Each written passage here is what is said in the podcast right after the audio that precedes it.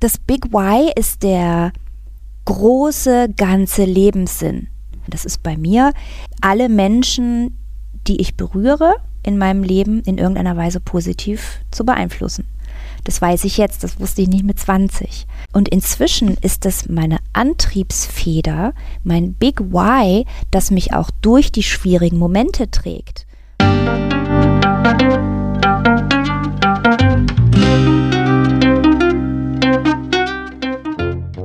Schön, dass du wieder reinhörst. Ich begrüße dich ganz herzlich beim Ich Wir Alle Podcast. Wir bei Shortcuts laden hier interessante Personen ein, die uns zu den Themen Selbst, Team und Werteentwicklung inspirieren. Mehr Informationen zum Podcast, zur aktuellen Folge und unseren Angeboten findest du in den Shownotes und bei ichwiralle.com. Ich bin Martin Permatier und präsentiere dir heute ein Gespräch mit Kerstin Karuna Lennart. Kerstin ist Unternehmerin, Yoga-Expertin, TV-Moderatorin, Autorin unter anderem von dem Bestseller Business Yoga und hat ihre vielseitigen Erfahrungen in einem siebenstufigen, mehrmonatigen Coaching-Ansatz einfließen lassen. Aus ihrem reichhaltigen Erfahrungsschatz, der sie auch für sieben Jahre zum Yoga-Studium nach Indien führte und viele eigene transformative Phasen beinhaltet, formte sie einen Ansatz, der Körper, Gefühle und Geist verbindet. Am Ende dieses holistischen Prozesses steht für sie das Vertrauen und der Glaube, dass in uns mehr entstehen kann als eine optimierte Version von uns selbst. Sie sagt, dass wir einen Zugang finden können zu unserer eigenen Vision von einem sinnerfüllten Leben. Bevor das Gespräch beginnt, noch der Hinweis zu unserem Netzwerk für Wachstumsgefährtinnen. Auf haltung-erweitern.de findest du unsere Community mit Infos, Tipps, Events, Gruppen und ganz vielen Austauschmöglichkeiten. Wir freuen uns riesig, wenn du dabei bist. Und jetzt wünsche ich dir ganz viel Inspiration und Freude beim Hören. Audio ab.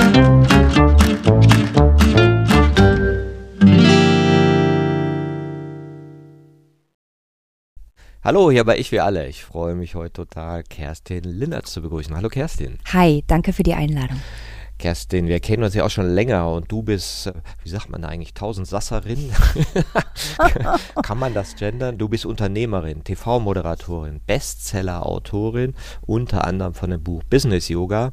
Du bist ja auch Yoga-Expertin, auch schon seit über 25 Jahren und holistischer Coach und machst das besonders auch für weibliche Klientel im Business-Kontext. Also das ist ja ein Riesenkosmos, der da bei dir an Erfahrung liegt im Bereich der Entwicklung. Es ist ja ein großer, weiter Schatz, den du da zur Verfügung stellst. Und was ich besonders interessant finde, du hast ja auch Themen in deiner Expertise, die früher noch nicht so im Business-Kontext gesehen worden sind, aber heute umso mehr. Ja, absolut. Also ich sage immer, ich sehe den Mensch gerne als, früher habe ich von einem dreidimensionalen Persönlichkeit gesprochen, jetzt rede ich sogar schon von einer fünfdimensionalen Persönlichkeit, weil natürlich der Mensch über den Körper und über den Geist hinausgeht. Und das ist eine, ein Wissen, das Gott sei Dank ja jetzt auch in der Businesswelt ankommt. Ne? Stichwort Burnout. Es gibt immer mehr Menschen in der modernen Businesswelt, die das sogenannte Burnout erleiden, die davon betroffen sind. Und das hat natürlich nicht nur körperliche Ursachen. Ja, das Mentale, das Emotionale spielt da mit rein. Und Gott sei Dank, muss ich sagen, ich beschäftige mich damit seit 20 Jahren und in den letzten paar Jahren durch die letzten zwei, drei Jahre, glaube ich, auch nochmal verstärkt, ist das natürlich auch in der westlichen modernen Businesswelt angekommen. Genau, gerade Yoga ist ja so ein Thema, wo man vor 20 Jahren noch gesagt hätte, ey, das ist ja eh so, ne, mach das mal privat. Jetzt schreibst du Bücher Business Yoga und es gehört so ein bisschen zum schicken Ton, vielleicht manchmal sogar schon da was zu machen, weil wir ja gelernt haben, Business ist mehr als nur Kompetenzen, als nur Arbeit, sondern umfasst uns als ganzen Menschen. Absolut, das ist ja auch was, was die junge Generation, ich sag mal, die, die so nach uns kommen, ne? Für die ist völlig klar, was sie auch an dem Beispiel unserer Generation ja unschön sehen, ja, an negativen Beispielen, dass dieses bigger, better, faster, more, größer, schneller, weiter, Geld verdienen, sich aufopfern für die Firma, Überstunden machen, die Familie vernachlässigen, wenn du einen heute Ende 20, Anfang 30-Jährigen fragst, der sagt, wieso soll ich das denn machen? mein Vater hatte einen Herzinfarkt, in die Richtung werde ich nicht gehen. Ne, das heißt, die jüngere Generation, die wächst da sehr viel selbstverständlicher rein, dass es eben auch andere Dinge gibt, die wichtig sind und die zu beachten sind. Die gehen automatisch holistischer an das Leben heran, als unserer Generation das noch weitergegeben wurde. Ja, das ist ja ein spannendes Feld, mit dem wir ja auch beim Thema Haltung immer wieder konfrontiert werden, ja, wo wir auch sagen, die Haltung erweitern heißt mit alten Dingen aufhören und etwas inkludieren, was vorher noch nicht gesehen wurde oder dem man noch keine Bedeutung gab. Klassisches Beispiel, äh, Gefühle gehören nicht auf die Arbeit, ja, was früher noch so gang und gäbe war. Und doch gibt es ja immer auch diesen Zweifel, geht das denn gut? Wenn wir nicht mehr so leistungsbereit sind wie früher. Das ist ja auch so die Frage der älteren Generation. Wer macht denn dann die Arbeit, wenn die doch jetzt hier Yoga machen wollen und sich um Körper kümmern wollen und Fitnessstudio haben wollen? Ja, absolut. Da sprichst du schon ein ganz, ganz wichtiges Stichwort an. Das ist auch ein wichtiger Aspekt meiner Coaching-Arbeit. Ich habe dir ja im Vorgespräch erzählt, dass ich diesen, dieses Sieben-Stufen-Programm entwickelt habe. Und eine sehr, sehr wichtige Stufe, die schon an, an zweiter Stelle steht, befasst sich ganz genau damit, Altes loslassen, alte Glaubenssätze, ja, die ich als Individuum entwickelt habe, aufgrund dessen, wie ich von meinen Eltern erzogen wurde, wie mich meine Schule geprägt hat, wie mich die Universität geprägt hat. Das ist natürlich ein Filter, mit dem ich das Leben betrachte. Das ist ein Filter, mit dem ich zur Arbeit gehe. Das ist ein Filter, mit dem ich in den Spiegel gucke. Das ist der Filter, durch den mein Self-Talk, diese, diese Stimme, die wir alle im Kopf haben, ist die liebevoll und ermutigend und positiv oder ist die verurteilend und negativ und kleinmachend? Ja, und all das hat mit der Entwicklung zu tun. Das sind Glaubenssätze. Und wenn die negativ geprägt sind, wenn du in einem Elternhaus groß geworden bist, ja, das sehe ich bei meinen, bei meinen weiblichen Klientinnen so, so häufig. Auch wenn die wahnsinnig erfolgreich sind im Business, wahnsinnig viel Geld verdienen, verantwortungsvolle Jobs haben, komme ich bei den meisten irgendwann an eine Stelle, wo die mir sagen, in meiner Kindheit, unsere Generation, ja, Mitte, Ende 40, in meiner Kindheit habe ich ganz oft gehört, als Mädchen macht man sowas nicht. Sei nicht so laut, sei doch mal lieb, du bist zu viel, du bist zu wenig. Und wenn man das jahrelang gesagt bekommen hat, dann ist das ein Muster, das sich im Unterbewusstsein einprägt, wie so ein Fußabdruck, ja. Und am Anfang ist das ein Fußabdruck im Sand der wird noch schnell vom Wind weggeweht. Aber wenn das immer, immer wieder kommt, dann ist das wie so eine Fußsohle im Beton. Da muss man dran arbeiten, das erstmal loszuwerden. Und diese Glaubenssätze, diese alten Muster, das setze ich vor die Aktivierung weil solange du noch ein negatives Glaubensmuster hast, kannst du obendrauf so viel Encouragement und Motivation packen, wie du willst. Du wirst immer wieder bei diesem negativen Glaubenssatz arbeiten. Und dann kann es durchaus sein, dass du im Außen wahnsinnig erfolgreich bist. Ja, das sehe ich bei meinen Klienten, das kenne ich aus meiner eigenen Erfahrung. In der Zeit, in der ich 50.000 Euro im Monat verdient habe, eine TV-Show moderiert habe, die sieben Millionen Menschen pro Tag gesehen haben, bin ich jeden nach Hause gegangen, habe eine halbe Flasche Wein getrunken und ins Kissen geweint, weil ich so zerfressen war von diesen negativen inneren Glaubenssätzen, dass ich es nicht verdient habe, glücklich zu sein, bis hin zu ja, anzuzweifeln, ob das überhaupt alles einen Sinn macht und so weiter. Das heißt, ich arbeite mit meinen Klienten erstmal daran zu schauen, Woran liegt es, dass du unzufrieden bist, dass du dich nicht erfüllt fühlst? Auch wenn es im Außen viel Geld gibt zum Beispiel, ja das aufzuräumen, sauber zu machen und dann erst die positiven Glaubenssätze, die positiven Muster zu etablieren. Und das, was du eben gesagt hast, diese alte Herangehensweise, die ja Gott sei Dank sich inzwischen auflöst gesellschaftlich, was die ältere Generation verständlicherweise denkt, wenn du einen Krieg überlebt hast, dann, dann, dann willst du leistungsorientiert sein. Das ist, das ist ja nicht zu verurteilen. Aber es funktioniert nicht mehr. Es ist jetzt eine andere Zeit. Wir haben keinen Krieg mehr. Wir haben keine Hungersnöte mehr. Es gibt alles in den Supermärkten. Das heißt, dieses Leistung, Leistung, Leistung, um etwas wieder aufzubauen, ist ja nicht mehr nötig. Und so wie es im Individuum darum geht, negative Glaubenssätze aufzulösen, geht es auch darum, das gesellschaftlich zu tun. Ja, und vielleicht einem Geschäftsführer der älteren Generation zu erklären, es geht auch anders und die werden nicht weniger leistungsfähig, weil die jetzt Yoga machen in der Mittagspause, sondern im Gegenteil.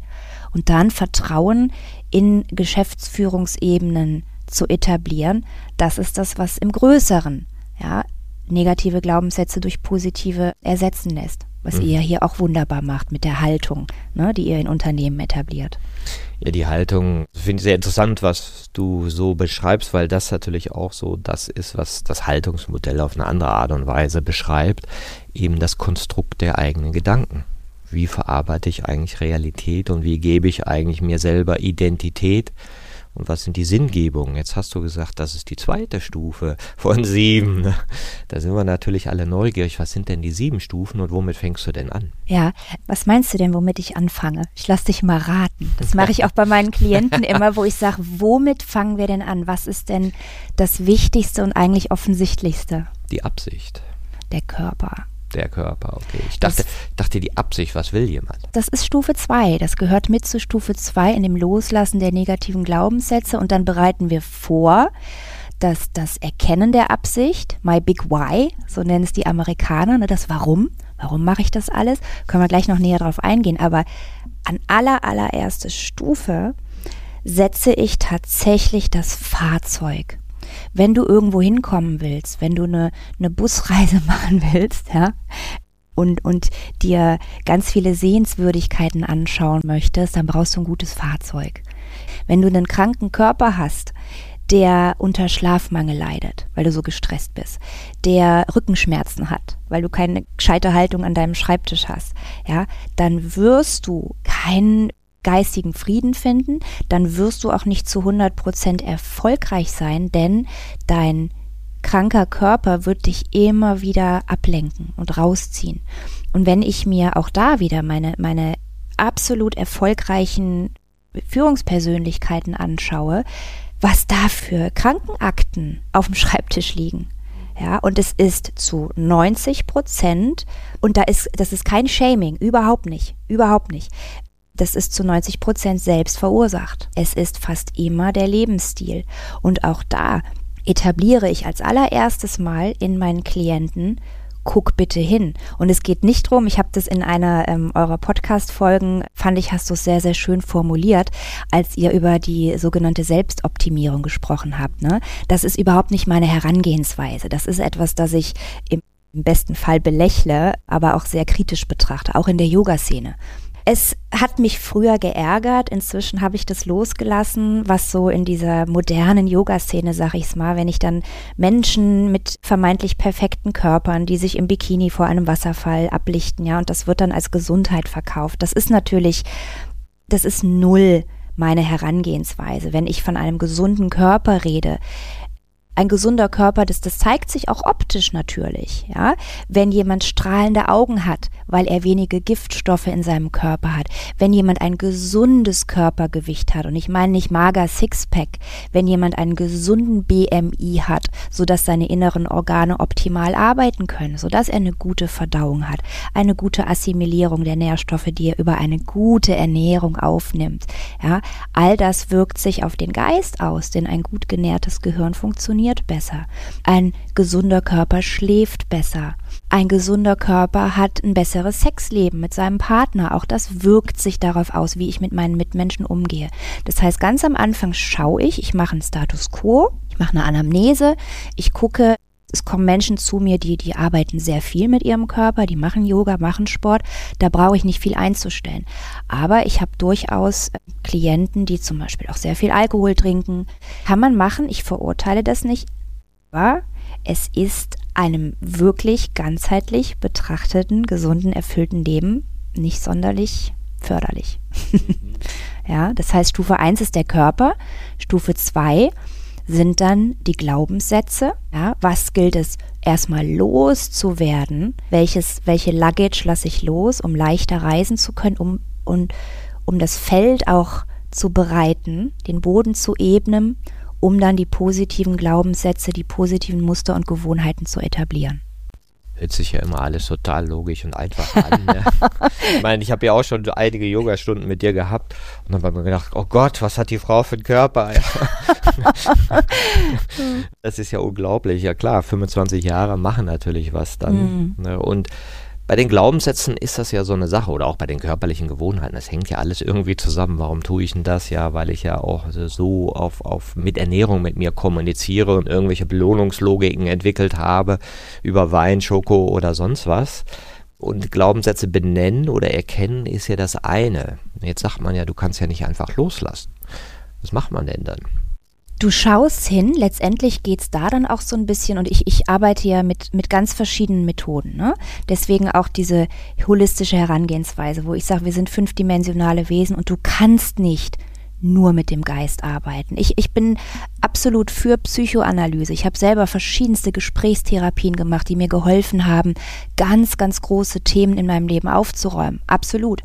Funktioniert aber nur dann nachhaltig, ja, so dass ich nicht wieder in alte Muster verfalle, wenn ich auch emotional aufräume, wenn ich auf den Körper achte, wenn ich es eben dreidimensional angehe, ja, um auf deine Frage zurückzukommen, das einfach so loslassen bedarf mitunter, je nachdem, wie die individuelle Biografie desjenigen ausschaut, das ist ja total unterschiedlich.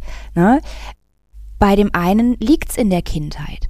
Bei dem einen liegt es daran, dass der vielleicht zwar auf einem Elite-Internat war und eine Elite-Universität besucht hat und eine fantastische Ausbildung im Äußeren genossen hat und sein Leben lang nur Geschäftsführungspositionen inne hatte, aber und so klischeemäßig sich das anhört, aber es ist einfach so, wenn du als kleines Kind, weil du schon mit sechs auf so ein Internat geschickt wurdest, nie gekuschelt wurdest von deiner Mutter, dich nie vertrauensvoll in deinen Ängsten, die ein ganz junger Mensch, der das Leben beginnt, hat, wenn du da nicht aufgefangen wurdest, dann reißt das eine Wunde in dein Inneres, die, wenn sie nicht richtig behandelt wird, niemals verheilt.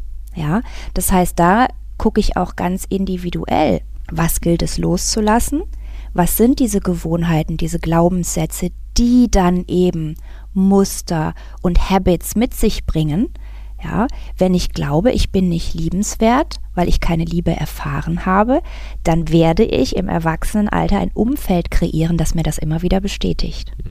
Ja. Gibt es ja auch so verschiedene Perspektiven. Das eine ist ja manchmal so zu denken, Mensch, die Vergangenheit ist ein Rätsel, muss ich nur die richtigen Situationen finden und rauskriegen, was hat Mama denn an der und der Stelle gesagt, der hat sie mich zu heiß gebadet oder nicht. Und wenn ich das dann weiß, dann wird es anders. Dann stellst du fest, naja, so einfach ist es ja auch nicht. Mhm. Es braucht ja noch was anderes. Was, was braucht es noch dazu, um so Glaubenssätze vielleicht zu ändern? Mhm. Es braucht erstmal das Erkennen, das sich eingestehen, ja, dieser Glaubenssätze, weil wenn Mama mich nur einmal zu heiß gebadet hat in der Kindheit, das ist ja nicht so schlimm. Da kann ich hingucken und dann denken, naja, heiß baden ist ja nicht so schlimm, dann bade ich halt heute ein bisschen kälter und gut ist. Es gibt aber natürlich Dinge, die sehr viel tiefgreifender sind. Ja, ich habe jetzt gerade mit einer Klientin gearbeitet, die hat jetzt das, das sechsmonatige Programm bei mir absolviert und wir haben wirklich beide in dem Abschlussgespräch, das ich immer führe mit, mit meinen Frauen, haben wir beide geweint und sind beiden die Tränen gelaufen, weil ich einfach so berührt war von dieser Heilung, die da stattgefunden hat. Die Frau ist Ende 50 ohne jetzt da zu viel Persönliches natürlich preiszugeben, ist in einer Universität in London hohe Wissenschaftlerin, sage ich mal, also sehr erfolgreich beruflich und hatte genau das, ist in einer, in einer sehr elitären Familie aufgewachsen, immer materieller Überfluss, als einzige Schwester mit drei Brüdern, ja, und hat letztendlich als Kind diesen Glaubenssatz mitgegeben bekommen, als Mädchen, um es jetzt sehr zu vereinfachen, als Mädchen bist du weniger wert als deine drei Brüder. Das heißt, diese Frau hat mit Ende 50, die hat da, es gibt ja diese Entwicklung von entweder ich strebe zu etwas hin, ja, aus der NLP-Psychologie, towards Personalities oder Away from Personalities. Es gibt zwei Antriebsfedern, die Menschen erfolgreich machen. Entweder weil sie zu einem Ziel streben oder weil sie von etwas weg wollen. Bei dieser Frau war es so, die wollte so intensiv weg von diesem Fakt, als Mädchen, als Frau bist du weniger wert, dass sie so eine unfassbare Karriere hingelegt hat, aber bis zum Alter von Ende 50 deep down immer diesen Glaubenssatz hatte, ich bin als Frau weniger wert. Und so war es, deswegen kam sie zu mir. Ja. Die hat sich einfach nicht wohlgefühlt unter ihren männlichen Kollegen, obwohl sie die Vorgesetzte war. Sie hat etliche Psychotherapien gemacht. Das war ihr in der Theorie komplett klar. Die hat zu deiner Frage, die hat auf dieses zu heiß gebadet werden von Mama, hat die rational draufgeschaut in den Psychotherapien. Das war ihr alles klar. Als wir drüber gesprochen haben, musste ich mit ihr nichts mehr identifizieren. Was aber gefehlt hat, und das ist dann der nächste Baustein in meinem Sieben-Stufen-Programm, ist die Aktivierung. Wenn du geschaut hast, ja, wenn du guckst, was gilt es loszulassen, daran dann zu arbeiten, da arbeite ich mit verschiedensten Techniken, diese negativen Glaubenssätze emotional, rational loszuwerden, aber auch aus dem Körper loszulassen. Ja, denn das setzt sich auch zellulär ab.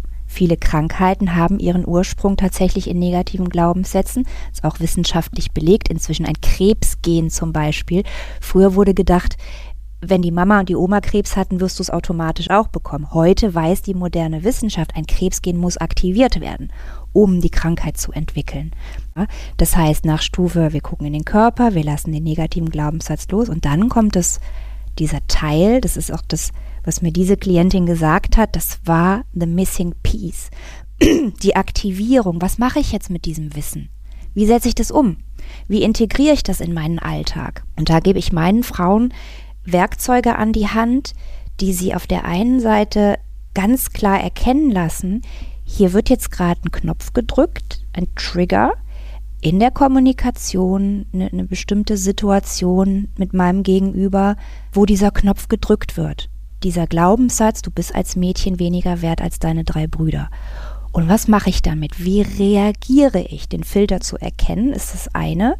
Anfänglich ist das eine bewusste Entscheidung eine andere Reaktion, ein anderes Muster loszutreten und das dann so lange zu trainieren, so einzuschleifen, bis diese Spur im Sand eine Spur im Beton wird, im Positiven. Ja, das funktioniert im Negativen wie im Positiven. Das zu einer vollautomatisierten Reaktion werden zu lassen, dass der Geist und der Filter nicht denkt, oh, du bist ja jetzt weniger wert, das ist negativ gemeint, sondern dass du die positive Reaktion hast. Das braucht natürlich ein bisschen Training. Das ist nicht an einem Wochenend-Workshop getan, das ist auch nicht mit einer Coaching-Session getan. Deswegen arbeite ich ausschließlich über mindestens drei Monate mit meinen Leuten.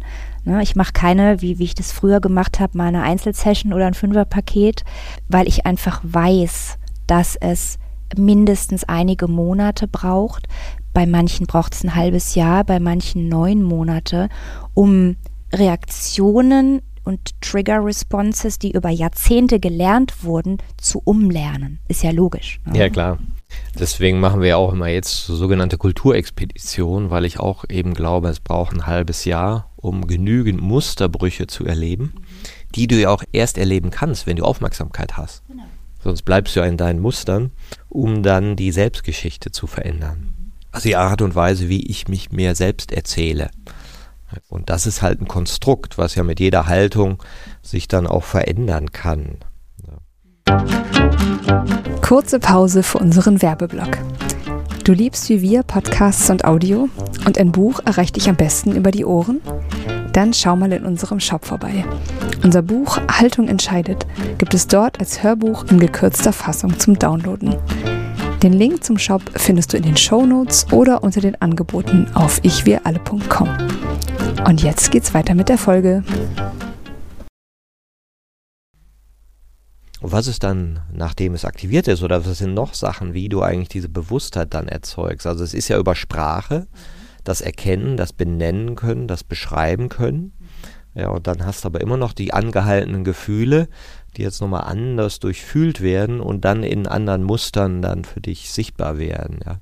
Was genau. gehört noch so zur Aktivierung? Ja, ähm, genau, zur Aktivierung gehört die Sprache, ne, die Sprache ähm, ins Innen, diesen, diesen Self-Talk, den ich eben umlerne.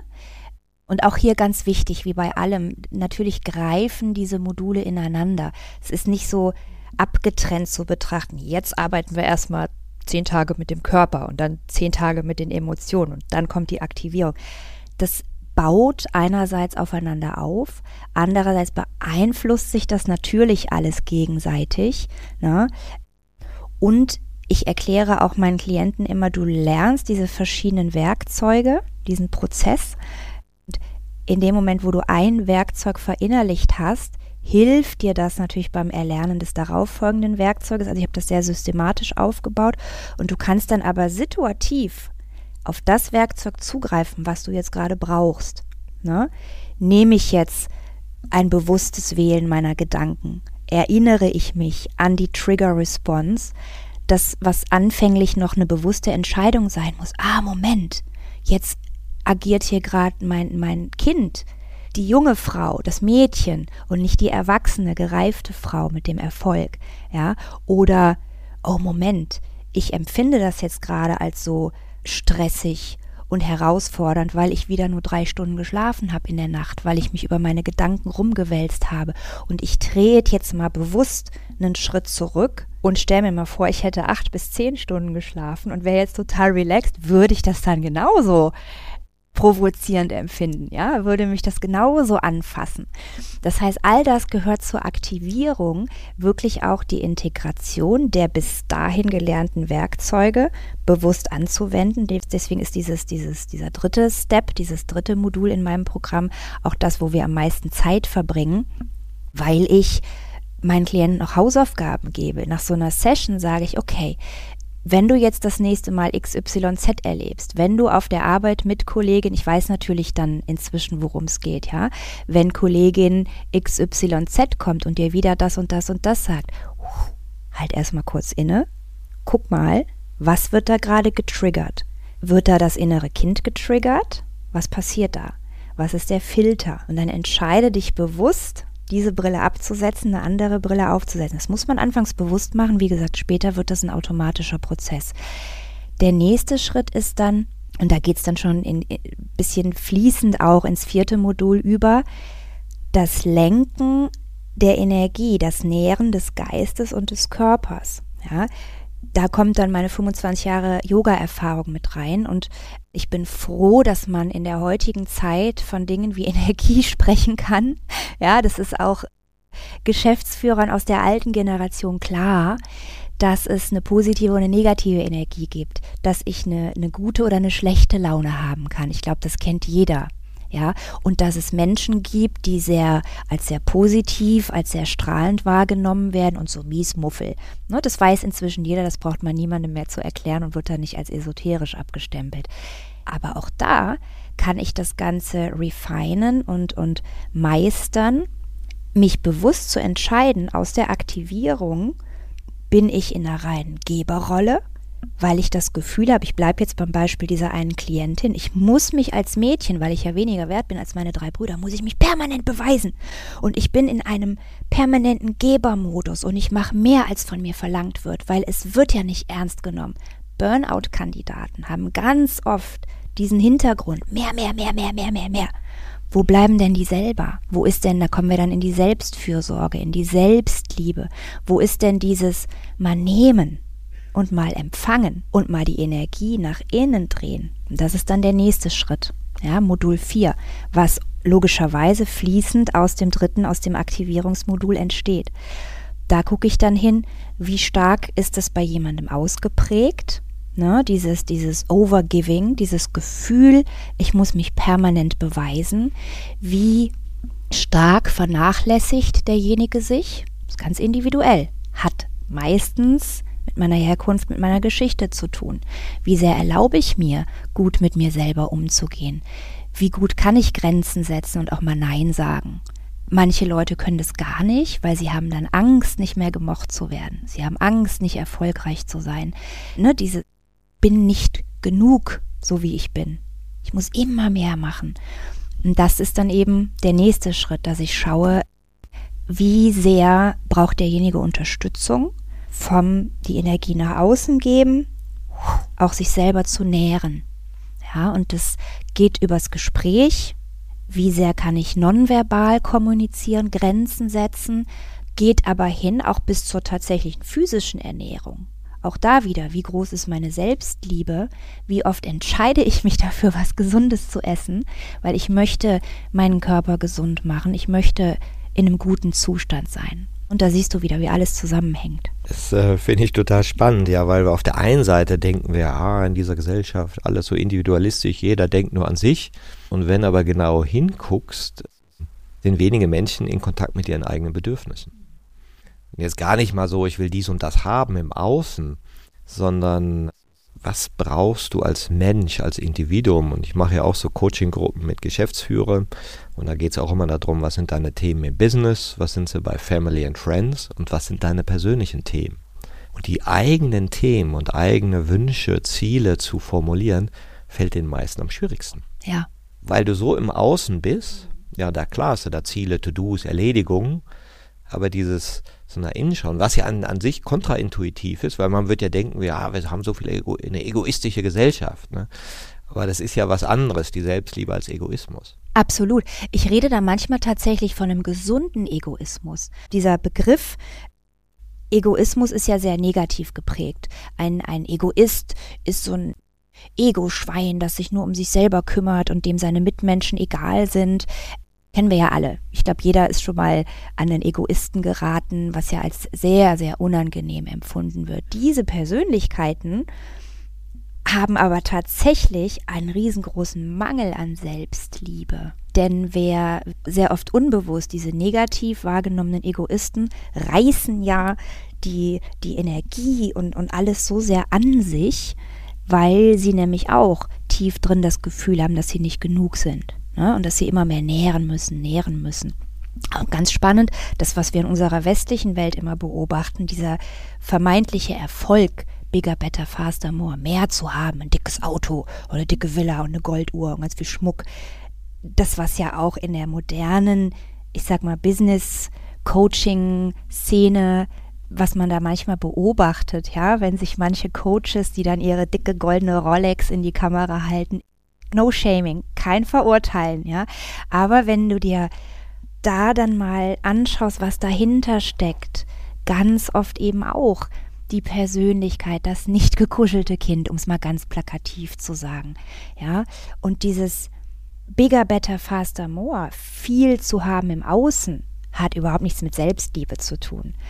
Ganz im Gegenteil, dass das andere Extrem, ich rede jetzt hier sehr plakativ, um es zu verdeutlichen, das andere Extrem wird ja auch in der Philosophie oft gesagt, der, der nichts wünscht, ist immer zufrieden.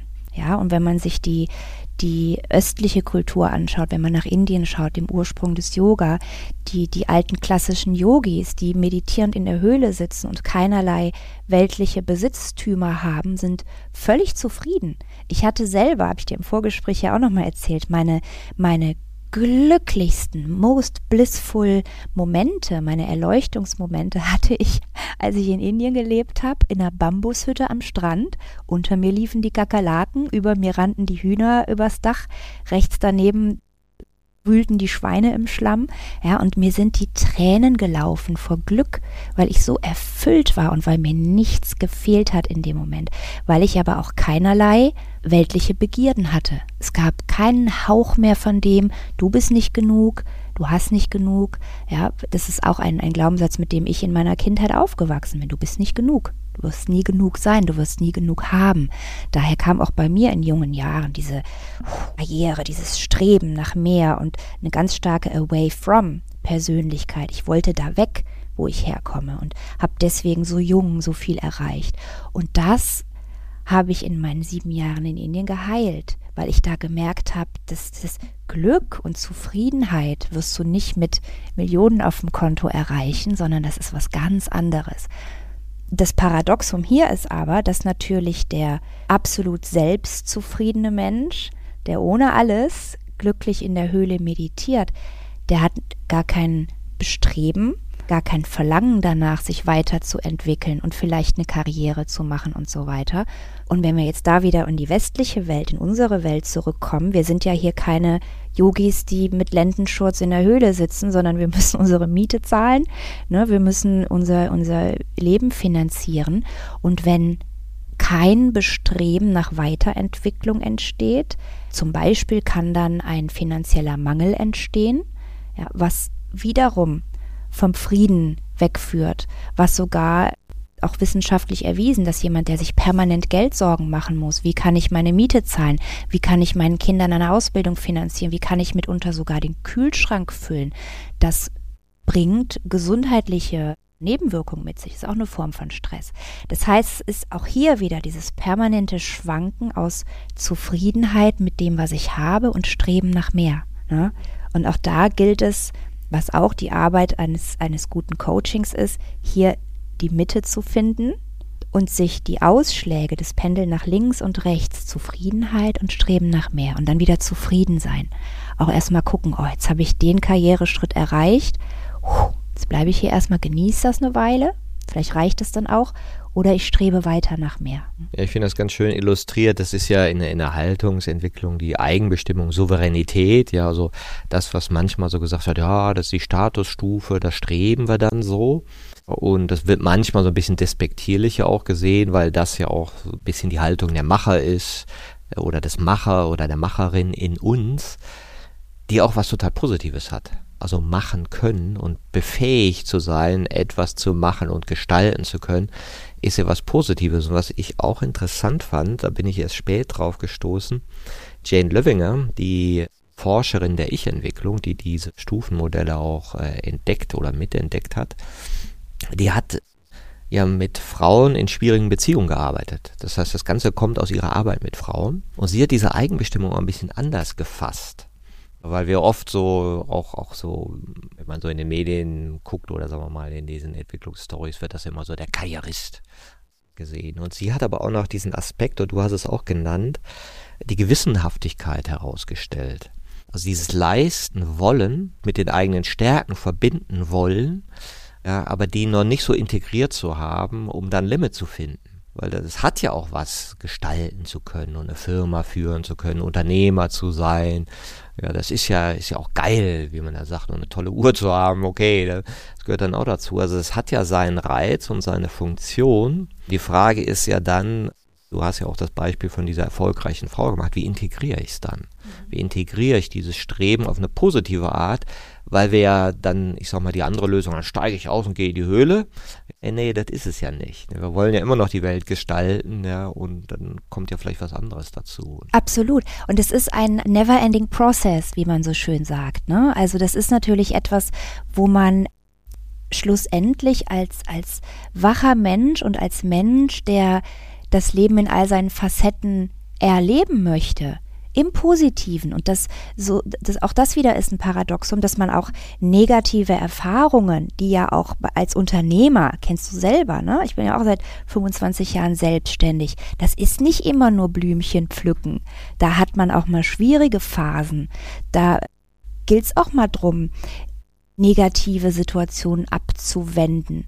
Ja, wenn man aber weiß, warum man das Ganze macht, my big why, Ne, so, so nennen es die Amerikaner. Das mein Warum. Was mache ich hier? Was möchte ich der Welt zurückgeben? Warum mache ich dieses Business, das ich mache?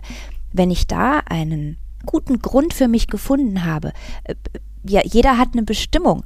Und das ist nicht esoterisch, das ist noch nicht mal philosophisch, das kann bei jedem anders sein. Bei dem, bei dem, der eine ist hier, um die beste Krankenschwester der Welt zu sein. Der andere ist da, um der beste Kita-Betreuer der Welt zu sein. Ein anderer soll der Erfinder des Automotors sein. Ja, ohne diese Menschen, die nach etwas streben und die das Bedürfnis haben, in dem, was sie tun, der Beste sein zu wollen, hätte sich die Menschheit ja gar nicht so entwickelt, wie sie sich entwickelt hätte. Dann würden wir jetzt immer noch mit Pferdewagen rumfahren, ja, und hätten keinen elektrischen Strom.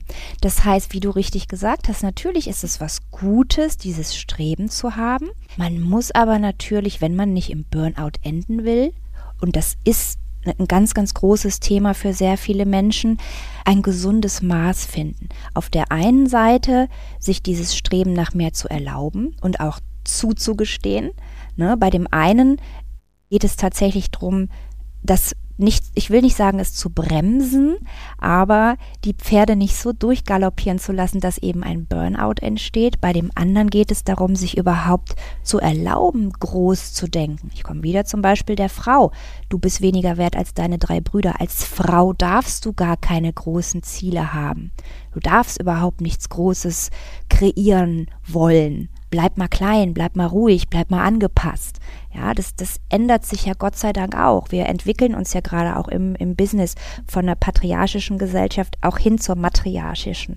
Und es gibt mehr weibliche Führungskräfte und nicht nur, weil es die Quote gibt, ja, wie es hier in Deutschland so schön heißt, sondern weil es Gott sei Dank Frauen auch gestattet ist, zu erklären, wie die Dinge laufen dürfen und weil auch Frauen zugehört wird. Das ist noch gar nicht so lange her.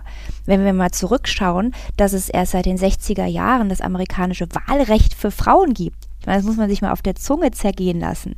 Ja, das ist alles noch gar nicht so lange her, ja, und ich bin die Letzte, die sagt, oh, Frauen an die Macht. Nein, ich persönlich hatte Glück, ich habe nie Nachteile gehabt, weil ich eine Frau bin.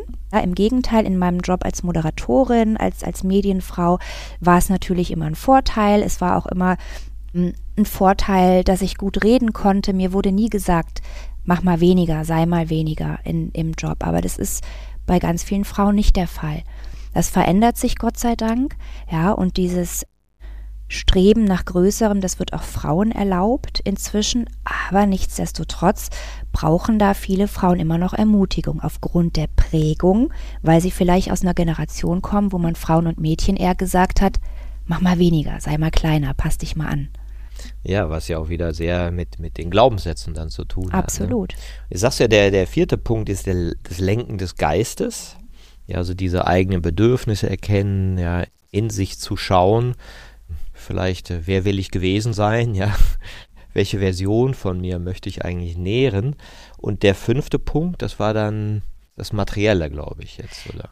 Genau, ja, das, auch das spielt alles zusammen. Ne, der fünfte Punkt, da geht es tatsächlich um das Ausdrücken. Wir haben schon erkannt, was die Bedürfnisse sind. Ne, wir haben den Glaubenssatz etabliert, es steht mir zu, ich darf glücklich sein, ich darf nach mehr streben.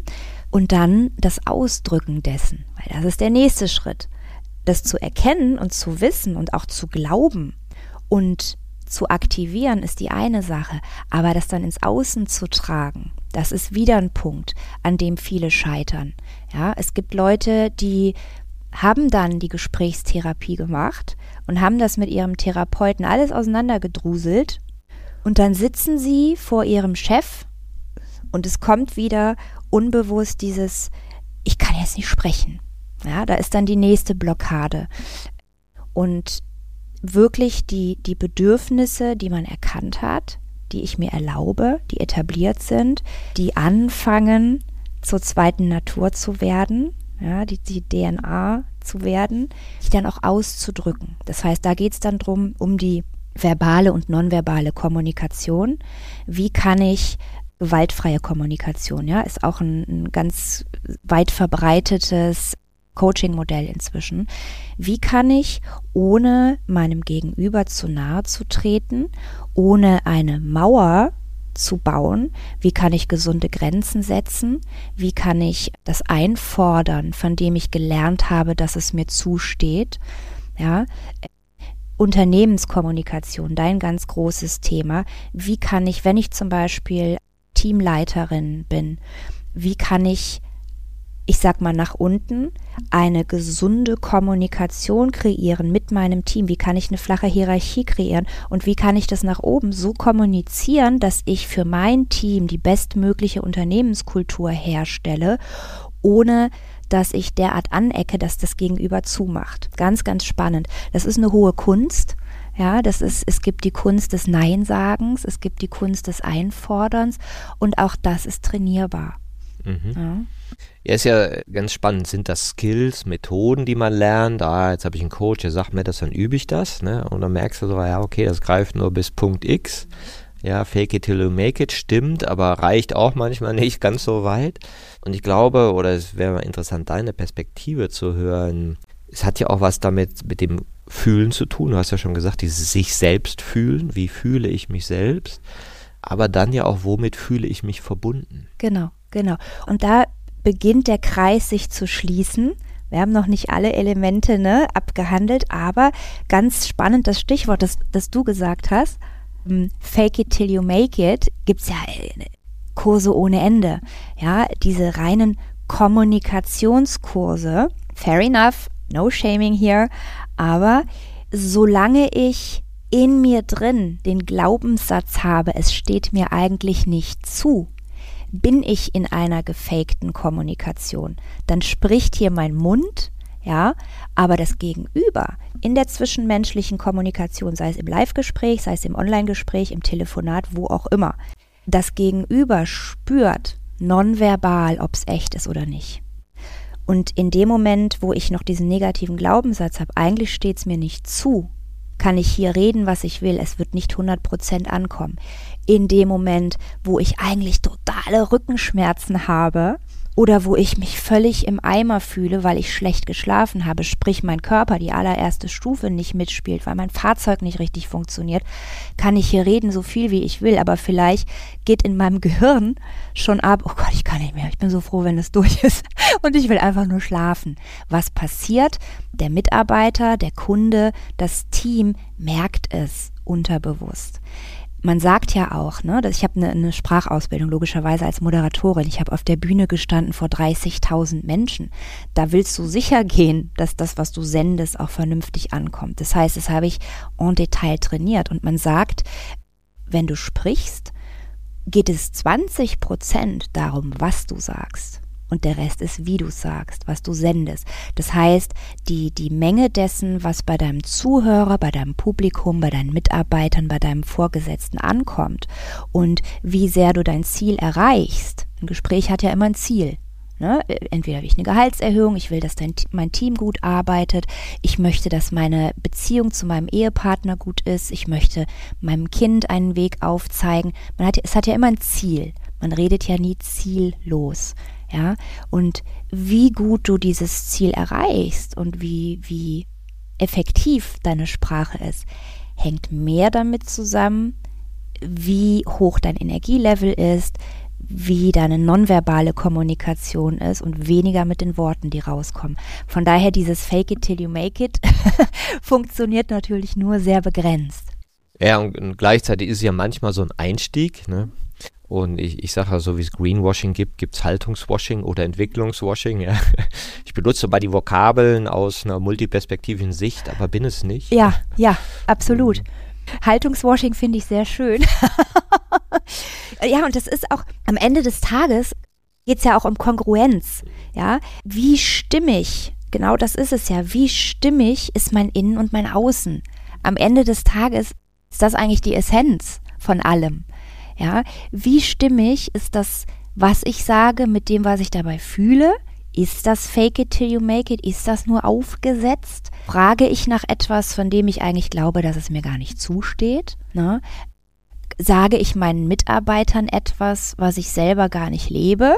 Ja, kann man sich in in vielen Bereichen ja umschauen. Man sieht es in der Politik, man sieht es in Geschäftsführungsebenen, dieses Walk Your Talk. Es gibt ja diese ganzen Sprüche, Wasser predigen und Wein trinken, ja, und Regeln aufstellen, die man selber nicht einhält. Das ist nicht kongruent. Und man kommt damit vielleicht in gewisser Weise durch, bis zu einem gewissen Grad, mag das vermeintlichen Erfolg haben, je nachdem, was man unter Erfolg versteht. Aber wie fühlt sich ein Mensch, der den ganzen Tag seine Mitmenschen angelogen hat, wie fühlt er sich, wenn der am Abend ins Bett geht? Ist er gesund? Ist er glücklich? Kommt bestimmt jetzt Stufe 6. genau.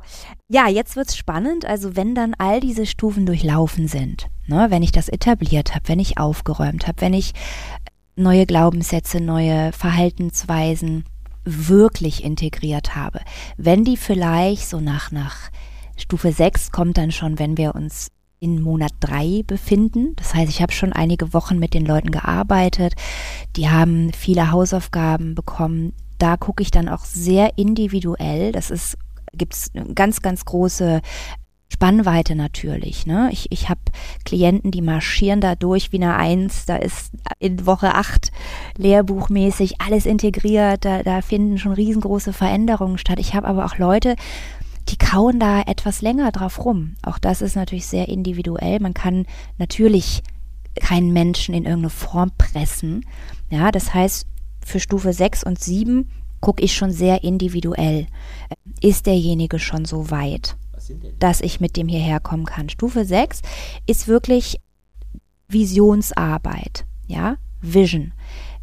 Das Etablieren meines Warums, the big why, also wirklich zu schauen, weil ich weiß, ich habe es verdient. Es steht mir zu, auch wenn ich eine Frau bin, etwas zu kreieren. Wirklich mal zu gucken, jetzt erlaub dir mal, wenn du ganz, ganz, ganz, ganz groß träumen darfst.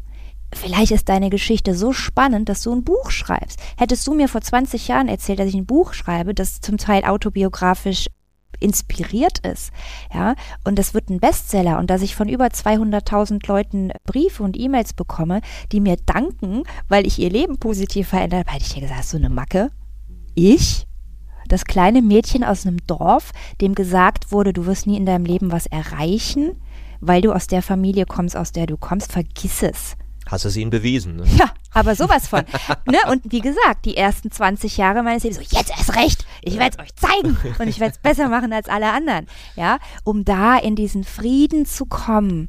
Das ist dieser Prozess. Ich liebe diesen Moment. Ich habe gerade Gänsehaut, wenn ich drüber rede. Ich liebe diesen Moment bei meinen Klientinnen wirklich, wenn dieser, dieser Aha-Moment, wenn dieses oft jahrzehntelange Trauma aus der Kindheit, was ich von mir selber kenne, wenn das auf einmal von dir fällt, wenn du auf einmal merkst, Mann, es war echt übel viele Jahre lang und es hat wirklich weh getan, aber vielleicht hatte das alles einen Grund. Und wenn es der Grund ist, dass ich im Jetzt als erwachsene Frau, die viel repariert hat, die viel verstanden hat, die sich auf einmal erlaubt, glücklich zu sein und erfolgreich zu sein, vielleicht kann ich sogar andere inspirieren und denen sagen, guck mal, es ist vielleicht jetzt gerade schwierig, aber wenn du A, B, C, D, E, F machst, dann kann es besser werden. Und vielleicht ist deine Geschichte sogar so spannend, dass du ein Buch schreibst, dass du anfängst, Kurse zu unterrichten. Ja, ich habe ganz oft Klientinnen, die dann in dieser Stufe 6, wenn ich mit denen in die Visionsentwicklung gehe,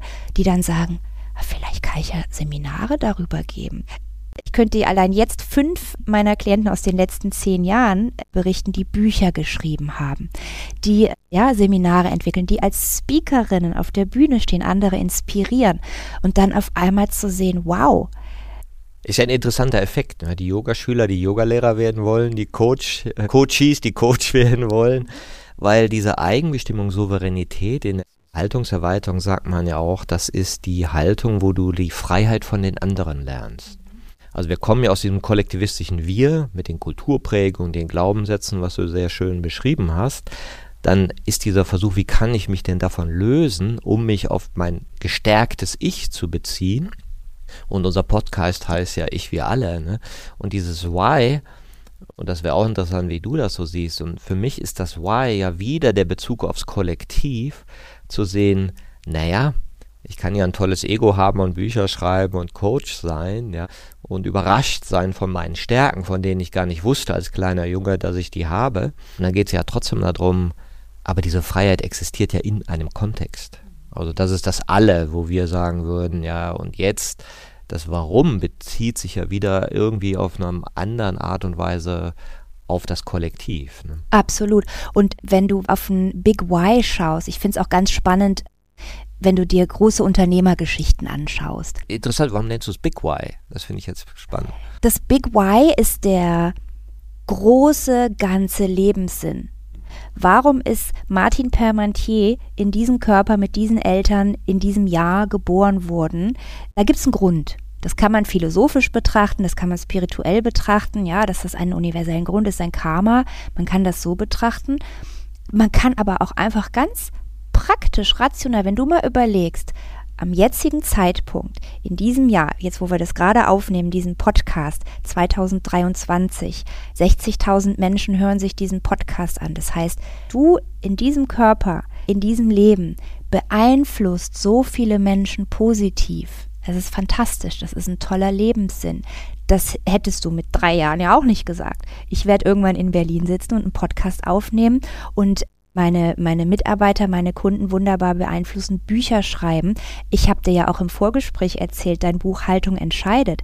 Empfehle ich zum Beispiel ganz vielen meiner Klientinnen, weibliche Führungskräfte, wie oft ich schon gesagt habe, holt euch mal das Buch von Martin Permantier, das lässt euch eure Vorgesetzten besser verstehen, ihr werdet bessere Teamleaderinnen und wie oft haben die mir schon gedankt, ja, genauso wie Leute mir für mein Buch gedankt haben, du hast mein Leben einfach.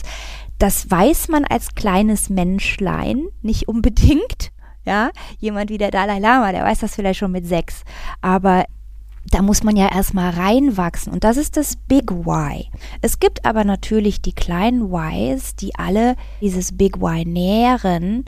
Warum zum Beispiel, ich bin 2004 nach Berlin gezogen, weil mich der Sender Sat1 für eine Sendung hierher geholt hat. Hatte ich überhaupt keine Lust drauf damals. Ich habe Köln geliebt, ich war Köln-Patriotin, hatte da meinen Freundeskreis und wollte da überhaupt nicht weg. Und habe aber gemerkt, damals noch ganz stark getrieben in dieser Away from Motivation.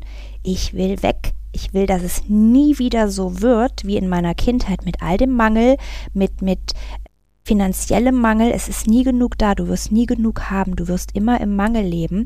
Ich wollte so sehr weg davon, dass ich gesagt habe, die bieten mir gerade so viel Geld. Natürlich ziehe ich nach Berlin. Das war mein kleines Why in dem Moment. Warum ziehe ich nach Berlin? Weil ich mehr Geld verdienen wollte. Das war das erste Why.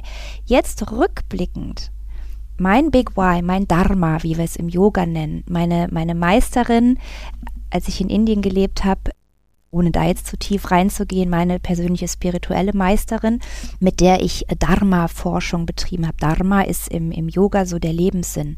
Warum hat sich diese Seele, diesen Körper ausgesucht, genau in diesem Leben von diesen Eltern geboren zu werden? Das ist bei mir alle Menschen, die ich berühre, in meinem Leben in irgendeiner Weise positiv zu beeinflussen.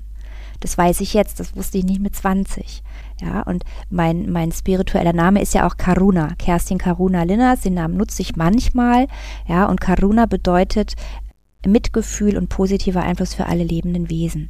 Und inzwischen ist das meine Antriebsfeder, mein Big Why, das mich auch durch die schwierigen Momente trägt als während der Pandemie meine sämtlichen analogen Einkunftsquellen auch weggebrochen sind, hatte ich aber nichtsdestotrotz innen drin dieses Vertrauen, ich lebe mein Dharma. Ich, ich mache das, was mein Lebenssinn ist. Anderen Menschen Gutes zu tun, in welcher Form auch immer.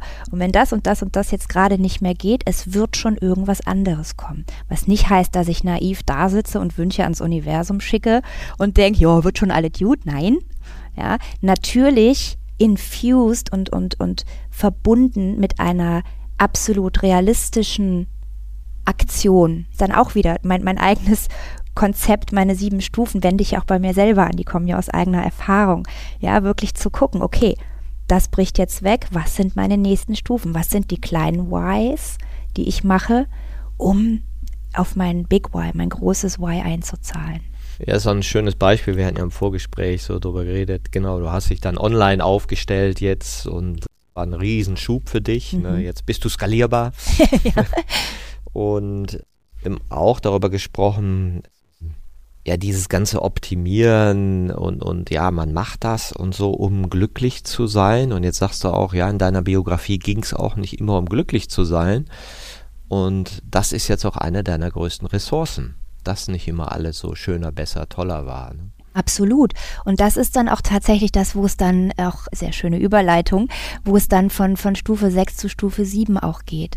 Dieses Vertrauen und Glauben. Und da wird es natürlich schon, das, mancher mag das als metaphysisch bezeichnen. Ja, das sind dann die Sachen, die nicht vordergründig greifbar sind und sichtbar und anfassbar, aber wirklich eine, eine so tiefe Verbindung zu haben und ein, ein so tiefes Vertrauen in das eigene Selbst, das eigene Ziel, die eigenen Fähigkeiten, dass sich erlauben, es steht mir zu, dass es mir gut geht, dass ich ein glückliches, gesundes, erfolgreiches Leben habe, dass einen auch die negativen Situation, wenn das Pendel in die andere Richtung schwingt, in materiell herausfordernde Situationen, in Schocksituationen. Das Leben ist nicht immer einfach. Es sterben Verwandte, ja, es werden die Eltern alt und krank, die man vielleicht irgendwann pflegen muss. Es gibt vielleicht Schwierigkeiten für alle Eltern, ja. Jeder, der, der ein Kind hat, weiß, was das für Sorgen und Ängste mit sich bringen kann. Das heißt, das Leben ist natürlich nicht permanent eitel Sonnenschein, ja. Und das ist das, was ich eingangs auch gesagt habe. Es geht in einem guten Coaching nicht drum, positives Denken und lächel dich morgens im Spiegel an und alles wird fein und es sind bunte Einhörner um dich herum. Nein, es, geht darum, dass das Glück auszukosten und sich auch die Zeit zu geben und sich zu erlauben, mal Glück zu haben und mal wieder wie ein Kind barfuß über eine Wiese zu hopsen und ja, wirklich ganz hippiemäßig frei zu sein. So sehr, dass wenn das Pendel in die andere Richtung schwingt, wenn dann wieder der Stress kommt und die Herausforderungen im Job und eine unangenehme Konversation, Kommunikation, ein, ein, ein traumatisches Erlebnis, was auch immer, hier das Vertrauen zu haben und das Wissen, es kommen auch wieder andere Zeiten. Und zwar absolut nicht naiv, ja, nicht zu denken, das wird schon von alleine wieder, sondern ich weiß, wie ich mich hier selber wieder rausziehe und ich werde auch wieder zur hellen Seite schwingen. Und da schließt sich dann der Kreis, das ist dann eben dieser siebte Schritt, eine Verbindung zu diesem Vertrauen herzustellen. Ja, das ist dieser, dieser, wie man, wie auch immer man das nennt. Es gibt Menschen, die das, die das, Menschen, die religiös aufgewachsen sind, die, die betrachten das religiös, man kann das spirituell betrachten, man kann das auch wissenschaftlich betrachten, ja, Quantenphysik befasst sich genau damit, wie auch immer man das nennt. Ein Vertrauen zu etablieren, du bist nicht dein Stress und du bist nicht die Insolvenz, die jetzt hier gerade stattfindet, ja, und nur weil es jetzt gerade im Business schlecht ist oder weil du gerade gefeuert wurdest aus deiner Firma, Vergiss aber nicht in diesem Leid die vielen anderen positiven Aspekte, die es noch gibt in deinem Leben und vertrau darauf, dass es auch wieder bessere Zeiten geben wird. Und dann wende die entsprechenden Schritte an, dich da wieder hinzuarbeiten. Ja, ich glaube, gerade dieser siebte Punkt, Vertrauen, ist, ist ja sehr mächtig. Wie sagte mal einer, nichts reduziert Komplexität in Organisationen so wie Vertrauen.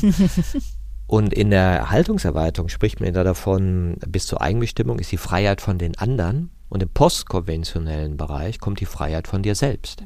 Dass du halt, wie du es so schön beschreibst, erkennst, dass diese Phänomene prozesshaft sind, Gedanken, Gefühle, Situationen kommen und gehen, ja, und du bist ja auch große Meditiererin durch deine Vergangenheit mit, der jo mit dem Yoga und, und deine Geistausrichtung, wo wir ja auch lernen, mit diesen Praktiken zu sehen, ach so, das sind ja subjektive Phänomene, die temporär sind. Aber was ist dann der Raum, in dem die stattfinden, wo ich frei bin von mir selbst? Und dieser Raum ist ja dann auch nicht mehr personell. Genau. Deswegen finde ich auch den Namen hier von eurem Podcast so wunderbar. Ich, wir alle. Ich habe im Vorfeld sogar gedacht, man könnte auch sagen, ich, wir alles. Ja? Ich, das Individuum, wir und das Big Why hat bei fast allen Menschen, wenn man schaut, was ist das Big Why, geht es eigentlich nie darum, ich, ich, ich, ich, ich, sondern es ist immer ein Wir.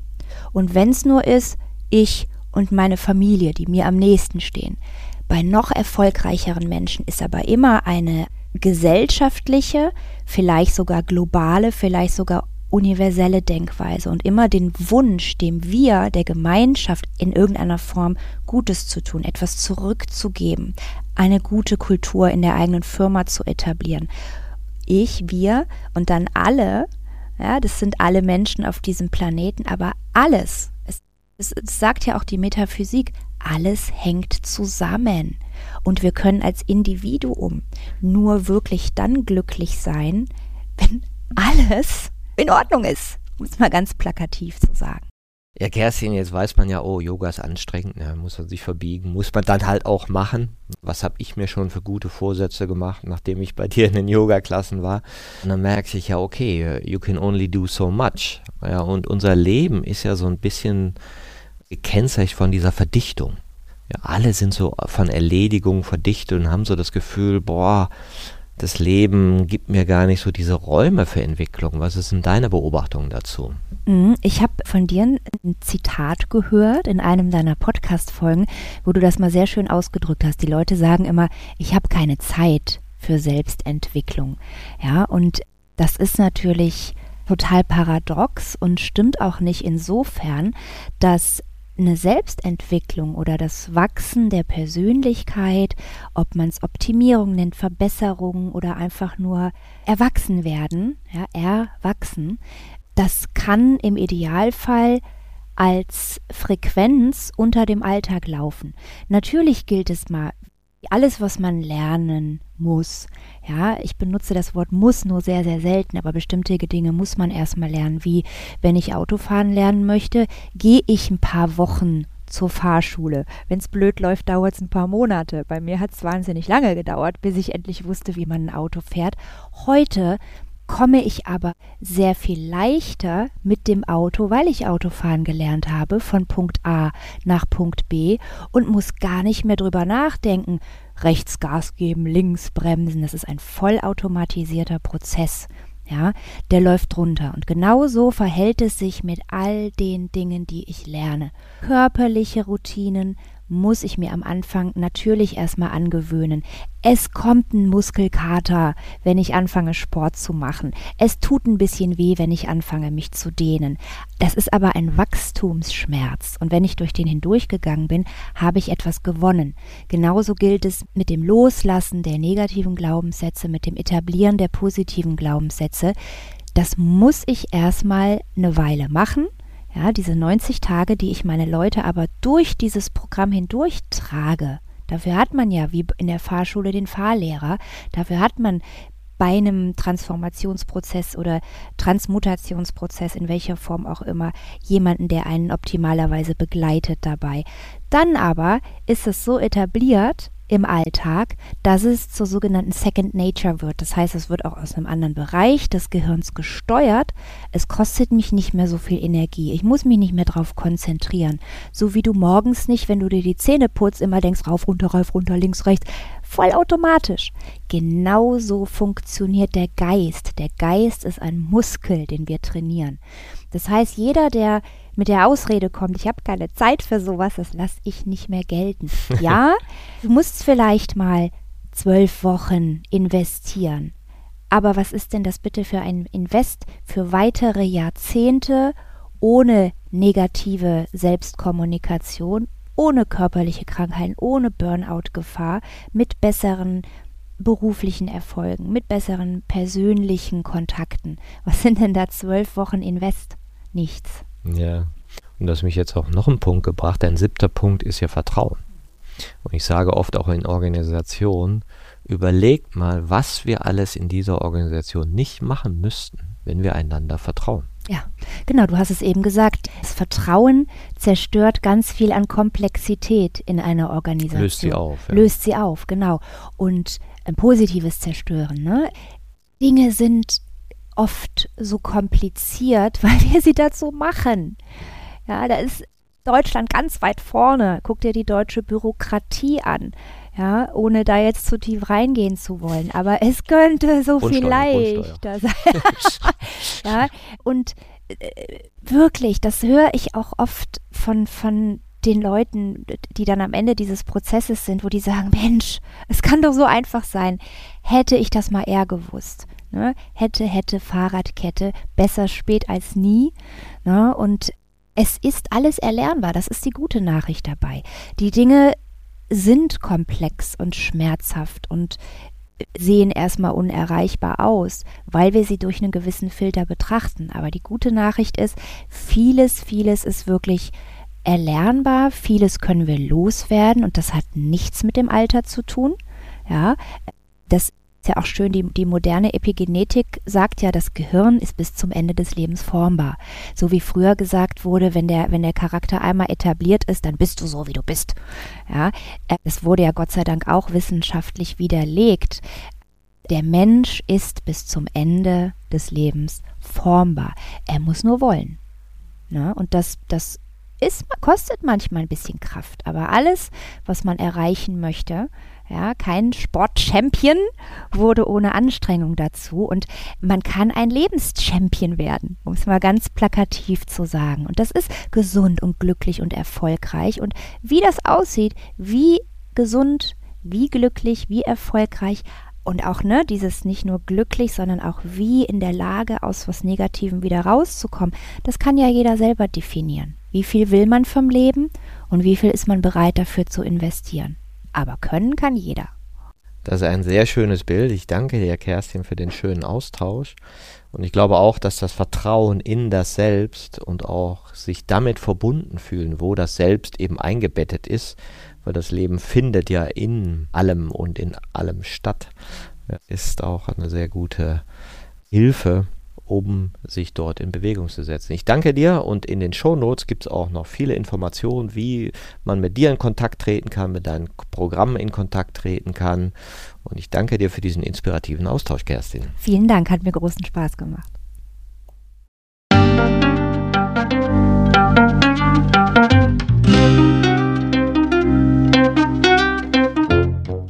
Das war eine Folge von Ich, wir alle, dem Podcast und Weggefährten mit Impulsen für Entwicklung.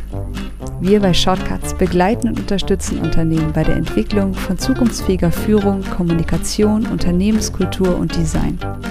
Mehr Infos zu unseren Angeboten, dem Podcast, der aktuellen Folge und zu unserem Buch Ich, wir alle, 24 Transformationsgestalterinnen geben wegweisende Impulse für die Zukunft findest du unter www.ichwiralle.com. Wir freuen uns über dein Feedback zur Folge und deine Bewertung des Podcasts bei iTunes. Bitte stell uns gerne Fragen zum Podcast und noch Vorschläge für Themen und Interviewpartnerinnen, die dich interessieren würden. Und zu guter Letzt schau gerne bei uns in Berlin-Kreuzberg vorbei. Wir lieben Besuch.